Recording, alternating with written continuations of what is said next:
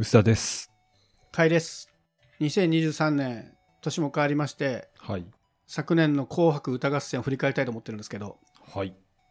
見ました？紅白歌合戦。見ましたよ、もちろん。僕はね、紅白歌合戦の前日にあったレコード大賞から続けて2つの音楽見たんですけど、はい。いやー、素晴らしかったですね。本当？レコード大賞見てないけど。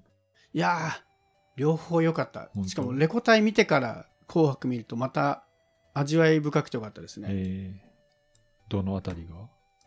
正直、レコ大って僕はあんまりイメージがなかったんですよね。ないですねあ。んまりその世の中のトレンドを抑えないというか、それかよっていう。ちょっと、そう特急で言っちゃうと、業界の そういう裏でいろいろ動いてそうみたいなうん。トレンドがあったんですけど、で、今回は、まあ、僕が個人的に応援してる BE:FIRST も出てるということがあり、はい。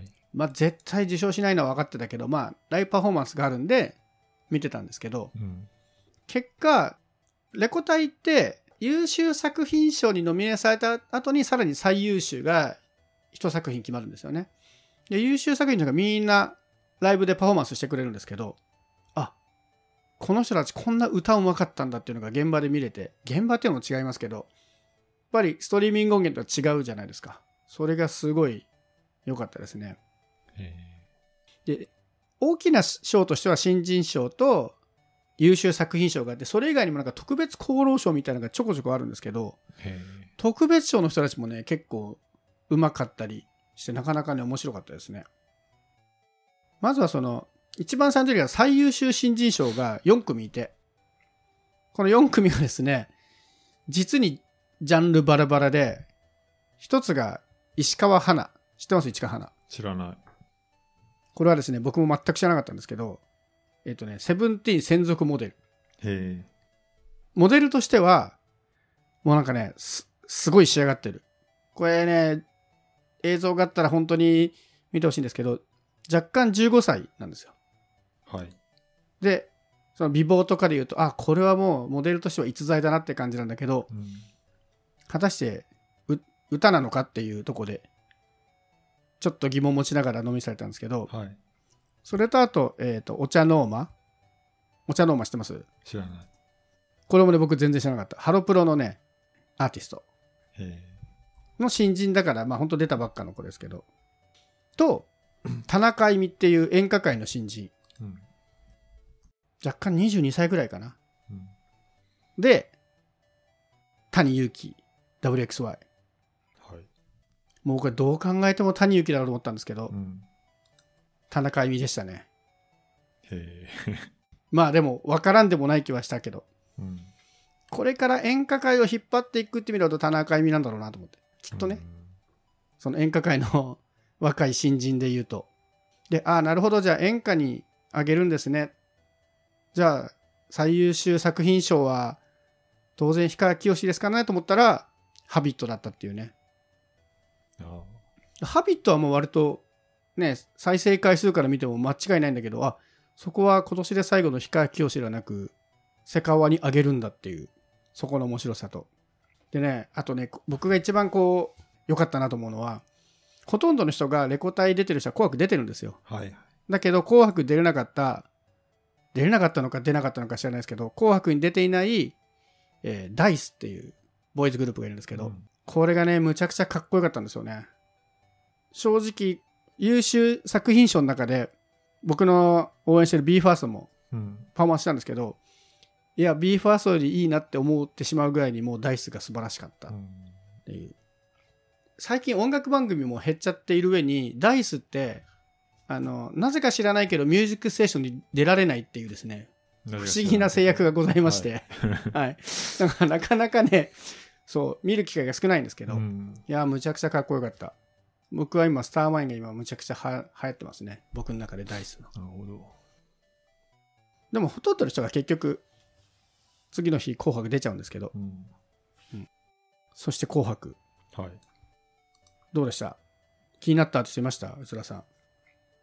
なんかね、動く、さっきと似た、あの、動くというか、テレビで動くのを初めて見る人が、すごい多いじゃないですか。ゆそう、YouTube で見たことあるけど、なんだろううんうんうんううんん PC のディスプレイとかなんかそんな感じじゃなくてなんかあのステージでちゃんと見ると全う然ん。印象が違う人がいっぱいいるんですよ、いるなと思って。まあなんか誰でしたそれ、ね。なんかみんなそう結構初めて見た。まあ僕初めてっていう意味でまずバ動くバウンディ初めて見たいや僕もですよ。ね。バウンディでした。あれこんなこんな僕ねルックスも知らなかったから。僕も僕も。しかもこのテンションなんだっていうのはありましたね。あとは、あと、BE:FIRST もそれこそテレビで見たの初めてですね。甲斐さんに言われて、その、タブレットとかではちょこちょこ見て、はいはいはいはい。こういう感じねと思ったけど、ああ、なるほど、こういう、こういう感じ。爪痕だけでもうん残せて。そうそうこういう、まあ、かっこいいねとか、うん、そうそう、あとさ、なんだかんだで今のグループめちゃくちゃダンスすごいじゃないですか。はいはい。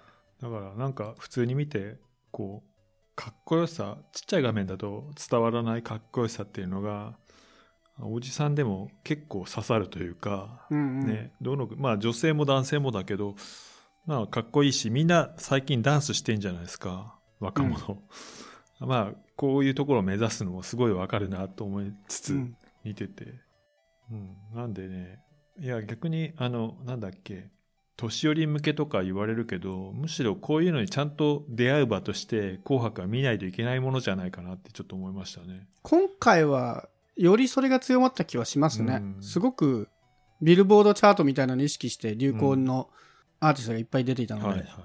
うん、え BE:FIRST どうでした？あなんかかっこよかったよ。曲もねシンプルなシンプルな感想、うんなんだっけ？シャイニングワン。そんな名前だっけ？ちょっと違うな。サビそんなじゃないよね。おかしいな。あれ？シャイニングワンですよ。紅白では。うん、そうだっけ？すいません。いやも プレイリストでちゃんと Spotify のプレイリストで何回も聞いてますよ。う、はい、よかったです。あの、うん。BE:FIRST はレコ大と2夜連続だったんですけどレコ大で別の曲歌ったんですよ「そうなんだ。By Goodbye」っていう。でそっちも結構売れてる曲なんですけど、ね、すごい難しいんですよね「By Goodbye」っていう曲は。そうなんだ。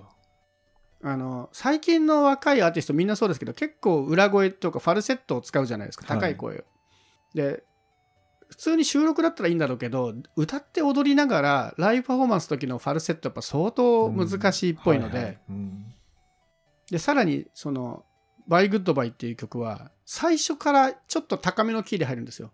うん。だからめっちゃ難しくて。うん。普通高い声ってちょっと徐々に高い出す方が楽。でいきなり高い声出すのってそこのキーに一発で当てなきゃいけないから難しいんですけど。はい。でまあ案の定というか、まあ、心配性が見たんですけどいきなり最初からキーを外してしまって。うん、みんなキーを結局その影響なのか、うん。結構7人いる中で安定派の人ですらちょっとキーがずれてたりとかしていてなぜこの曲にしたっていうぐらいあちょっとまあパフォー選曲ミスマンス自体は良くなかった？えっ、とねレコ大はちょっといまいちだったんですよね。うん、紅白は大丈夫？で「紅白」はその「シャイニングワンっていうデビュー曲のやつだったんですけどそっちは曲としては歌い方としてもそんな難しくはないんですよ。うん高いキーはあるんだけどサビで徐々に行くタイプだし割とみんなで歌うユニゾンなところも多いので曲として歌いやすいっていうのとダンスももう少しシンプルだったの。そのデビュー当時。デビュー正確に言うとプレデビューですけどね。の頃だったので。であとオリジナルの振り付けとかも入れていていやもうここしばらくで見るそのテレビとかでやるライブパフォーマンスの中では一番いい出来でしたね。いやいいのを本当に怖く持ってきたって意味では。安心しましたけどもう。前日レコ大見てた人からすらもうヒヤヒヤしてしょうがなかったんですけど。もう安心の出来でした、はい、なるほど。これが BE:FIRST とかあってなんかようやく刺さった気がしました。正直ね何度か見ても分かんなかったんで。でもそれも分かります。あなんか PV で見るのとああいうところのパフォーマンスやっぱ何か違いますよね、うんそうっすね。でもねそうなんとなく知ってる人たちがちゃんといいパフォーマンスをしていて、うん、だからああもうこの人たちが人気になるのすごい分かるっていうのが結構ねやっぱ多かったかな。とバウンディがもうストリーミングでは散々聞いてたんですけど、はいはい。デジタルで聞いてるはずなのに両方とも言うても別に「紅白」だって音源としてデジタルのわけじゃないですか。収録されてテレビに乗ってくるわけだから。めちゃめちゃ良かったんですよね、うん。ライブパフォーマンスの方が。うん。なんだろう、すごい配信ので聞くバウンディの怪獣の花唄は、割とのっぺりして単調に聞こえてたんですけど、うん。なんかライブパフォーマンスで聞いた時の方がすごい迫力あって、うんこれはなんかもっとそういう収録した方が良かったんじゃないのかって思うぐらい、もうバウンディが、僕は今回の紅白の中で一番良かったのはバウンディですよね。もああ突き抜けてよかった。そううもねうん。なんかさ何でもできるからよくわからない。なんどれもできてすげえなとは思ってたけどよくわかんなかったけどあこういう感じなんだって、うんすごいびっくりして。まあしかもあれだよねあの面影のあの。そう、その後に面影をつなげるって意味でも、もうすごい特別扱いですよ、ね特別扱いだったねすごい。でもその流れも良かったよねすごく素晴らしかった。ただ、僕、面影の3人の中で僕、生田リラがすごい好きなんですけど、うん生田リラって本来結構キー高い子じゃないですか。はいでもミレとエメに合わせてキー低めで歌ってて大変そうだなって。で、実際の曲聴いてもやっぱ結構、ね苦しそうまではいかないけど、ん低めで、いつもの生田リラの声ではないので、ちょっとそこはね、もっと高い声も聞きたいなと思いながら、低い声もなかなか聞けないので、うん面影も良かったですね。あと、個人的にはあの、有吉大好きなんで、そうなの 有吉があの、白い雲のようにを、しかもあれすごい、まあ、当時知ってた人は分かると思うんですけど、あれ最初の歌うところ、有吉じゃないところ有吉が歌ってるんですよね。うん相方の部分を有吉が歌ってるんですよ。それもちょっと普段聞けない場所を聞いたので、はい良かったですね。あの、年取ってもまあ、ぼちぼちうまかったし。うん、もうね、あの、平成、なんだっけ、俺が選ぶ平成で、あの歌を入れたかったのを入れ忘れてたの。が、白い雲のようにうん、そうそうそう。いやそれが見事にスナップの代わりにあれを入れたかったんだけど、うんなんか忘れてんなと思って。まあでもいいんですけどね。そう。ね。あと、ある程度年いった人たちの歌もすごいかっこよかったじゃないですか。はい。いやもうね、安全地帯はやっぱりすごいですね。玉置浩二がすごいんだけど。あれは反則みたいな感じがするよね。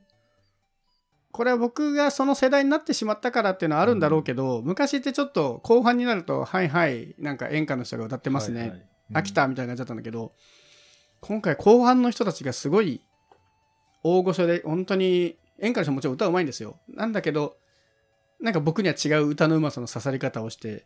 よかったですね。うんあの、時代遅れのロックンロールバンドが本当に時代遅れの歌詞なんだけど、うんなんか妙に良かったです、あれ。あの全員がもう、し結構トップクラスのアーティストじゃないですか。はいああいう年を取ってもいい声出せる人たちのねあのバンドはなんかね、なかなか良かったですね。歌詞はね、本当歌詞、歌詞。歌詞はさ、そう。なんだろうな、あの、時代の切り方がちょっと時代遅れな感じがするんだよね。そう、そう。でもそれがほら、時代遅れのって書いてるから、はいもういいんじゃないっていう、そのメタさも含めて。うんまあそういう意味では、あの、むしろあの、加山雄三やったじゃない？あ、はい、やりましたね。あれが良かったね。あれ良かった加ですね。山雄三も良かったけど、加山雄三のリスペクトのカバーっていうのが、あれかっこよかったですね良か。ったね、あれ。僕の場合、いつも年末はうん、ガキ使の笑ってはいけないと紅白をザッピングしながら見てたんですよね。でも、ガキ使がなくなってしまい、そう、寂しいけど、結果紅白に集中できたんで、うん、ここ数年は紅白がっつり見てますけど、うん。うんいやー、よかったですね。もう、視聴率云々はもうね、テレビの視聴率全体が下がってるんだから、もう言ってもしょうがない話で。は別にねいいよね。え、なんか、褒めすぎてる気がするけど、なんか微妙だなと思ったらないんですか？微妙だと思ったやつ、うん。えっ、とね、ありますよ。はい。もう、最後の締めは、桜坂じゃなくていいんじゃないって思ってます。あ、そこ。うん。僕もね、そんなにいい歌、名曲だと、まあ名曲なんだろうけど、名曲だとは思うんですよ。うん。ただ、こんなにずっと続ける歌なのかっていうのと、うん。この1年何かあったかとかいうところで、ね。わかります。もうそろそろ違う人でいいんじゃないっていう気はしますけどね。うん。まあこういうんじゃないと閉まんないんでしょうね。そうなんですけどね。うん。何を入れるっていうとなかなか。この1年何があったかでいうと、そのミーシャもそんなに大きなことはなかったかもしれないですけど、とはいえミーシャはもう歌姫としてとんでもない逸材じゃないですか。うん。でもあのディズニー何だったの？あれはまあまあまあ、ディズニー、ディズニーでこう子供たちとかを喜ばせるとか、そういうのもあるんじゃないですか。どうですか？小室さんはどうでした？小室さんは。小室さんはね、うん、なんかサプライズでしたけど、うん。篠原涼子ね。まあでも、まだ、ななんていうかよくわかんなかったけど、まあ、ありっちゃありかなと思いましたね。ありっちゃありそうですね。あれは、なんで篠原涼子なのと思ってたけど、小室さんがあそこにいたってことを含めると、あ、ありだなっていう。だからちょっと藤井風の後残酷じゃなかったですかね。そうそう、場所がね、ね場所がね、藤井風の、もうパフォーマンスがとんでもなかったじゃないですか。ねこれあのほら、若干ネガティブな話はあるけど、最近こう、サイババ問題が取りはいはい。沙汰されてるじゃないですか。で、紅白の直前にそのニュースというか、ネタを読んで、あれを見たので、なるほど、彼のその狂気はこういうことだったんだみたいなのが、うんなんかちょっと腑に落ちましたけどね、その、そう演出したのかどうかは知らないけど。ちょっと、違和感がすごく篠原涼子あって、まあでも嫌な違和感ではなかったですけどね。我々が知ってるから嫌じゃなくて、多分若い人はなんだこれはってなってると思うんだけど。うんうん。そうですね。篠原涼子はまあ若干、ちょっと、年上の人に配慮した感じでははい。ありますけどね。その点ね、鈴木雅之は今年バズったからねもう間違いない出方でしたけどねうんああいうも出方はすごいいいよね。まあ、あと工藤静香か。工藤静香もね。でも相変わらず歌うまいなってちょっとびっくりしましたけどね。ただ、あんまり衰えてなかったな。んか、最近なあったんですか？わからない。工藤静香が出てるのは本当わかんなかったですね。そう、ん。本当どうした？全然謎だった。ったな。うん。やっぱなんかぶそういうね、鈴木雅之的な文脈が欲しいなとは思いますよね。まあでも結構な数ですからね、アーティストがね。もまあ2 3う、にそういうのがいてもいいのかなとはちょっと思いましたけど。うんでも全体的にすごい歌うまな人が多いですね。うんと思いました。ね聞いてて、なんだこの歌って人がほとんどいなかった。そう歌とあとパフォーマンスですね昔のこのねおまけみたいなダンスじゃなくてこうねこうまあ芸能が本当に芸芸能の強さというかあのパエンタメの強さみたいなのがちゃんと出す若手が多いのでなんかいい感じですよね昔と比べてもやっぱり。あとですね、三山ひろしのけん玉ギネス記録。ああはいはい。僕もいつもあの時はあんまりながら見に見てたんですけど、今回、あの僕の応援してる BE:FIRST のソータがうん。参加してたんではい。で、しかも結構事前に練習している動画とかも見て、すごい上手かったんですよ。うん。で、思わず感情移入した結果、うん。最後の方手に汗握りながら見てましたね。意外と、意外と面白いコンテンツだなってね、ね思いました。僕はその辺ちょっとチャンネル変えてるかもわかんないでしょ？その、結構見てると、なんか見てる人の表情とか、その、やってる人、時の、その、本当にもう、残り何人かのところで軽くやる人と、すごいいドキドキしながらやって、思わずガッツポーズ決めてる人とかいて、あ、これは意外にシンプルにコンテンツとして面白いなと思いながら、うん、あの、意外にバカにしたもんじゃねえなっていうのはこ、去年ね、考えを改めましたね。意外と良かった。うん。ね、紅白は Spotify もね、プレイリスト作ってくれて、僕結構これ気に入って、これごとあ聞いてるねループで聞いてます。うんでもね白い雲のようにはちょっと有吉聞いちゃう有吉というか猿岩石聞いちゃうねやっぱああ、そこちょっと入れ替えたくはなりますね。入れ替えたいよね確かにね。う ん入れ替えたくはなる。別に純烈聞きたいわけじゃないんだよなっていうねそうなんですよね。やっぱね、元のやつが良かったからな。これちょこちょこそういうのやってて、うんあの、安全地帯の ILV から始めようも、35周年バージョン入れてるんですよね。そうなんだ原曲じゃなくて。これライブバージョンみたいなやつ、で意外と作ってる人は 結構はいいろいろ考えながら作ってるっぽさはある。なるほどねあのねスカパラの使い方がねあーはいはい。スカパラあの30年20年ぐらい前はちょっと東京のスノブな感じがしてたけど最近なんか染之助染太郎的な使い使われ方をするようになって なるほどね。なんか面白い。雑あのもちろんねすごいねいいバンドなんだけどなんか本当でもザ芸能的な使われ方をするようになっててちょっとこういう感じなんだなって思って。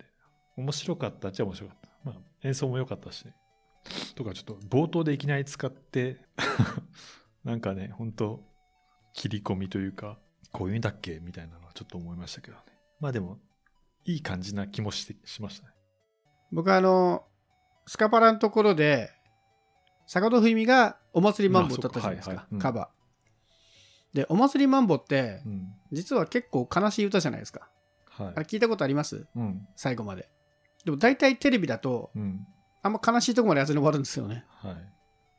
今回も悲しいとこまでいかずに、あの悲しさをスカパラが表現したらどうなのってちょっと 興味を持ってたんですけど、また楽しいところで終わってしまって。基本ね、一番というか、まあね、そんなにフルで曲聴かせない、特に最初の方は聴かせないですもんね。お祭りマンボウ最後まで聞いたことないって人はぜひですね、Spotify かなんかで検索して、最後まで聞いてください。あの、子供心に聞いて僕衝撃を受けたんで、あの歌に。こんな歌だったんかいっていう。とんでもないね、あの、シニカルな歌なんでい。や、でも、まあいい曲という、まあね、でも、いや、いい曲ですけど、ね。いつかフルで紅白でもやってほしいです。いや、でも、年取ったせいなのかもしれないですけど、やっぱ坂本冬美とか石川さゆりとかの歌唱力のとんでもなさにうん。感動しますね。うん。それも含めて素晴らしいなと思って思いました。紅白。いやー、よかった。なんかね、紅白とレコ大を見たおかげで、僕はなんかカラオケ熱が結構ふつふつときましたね。ちょっと歌いたくなっている、久々に。なんか音楽熱高まって、あと新しいあ、新しいアーティストじゃなくてほとんど知ってるんですけど、これライブパフォーマンス聞いて好きになる曲とか結構あるじゃないですか。それがすごい増えたのが良かったですね。今回。じゃあね、すオフ会ではね、あの、カイさんの踊る b ファストが見れるということでね。わかりました。じゃゃあ、練習しておきます。あ。ね。